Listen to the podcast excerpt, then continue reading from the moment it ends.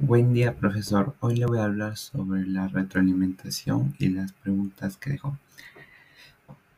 ¿Qué actividades te gustaron más del área? Porque la ética ciudadana, la ciudadanía en el transcurso de la historia, los conflictos y la, convivencia, principios para la convivencia social y la importancia de la autoestima y la aceptación.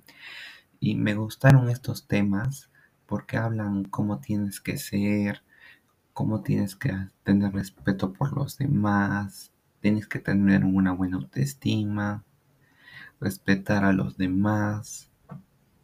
Y también habla un poco de la historia.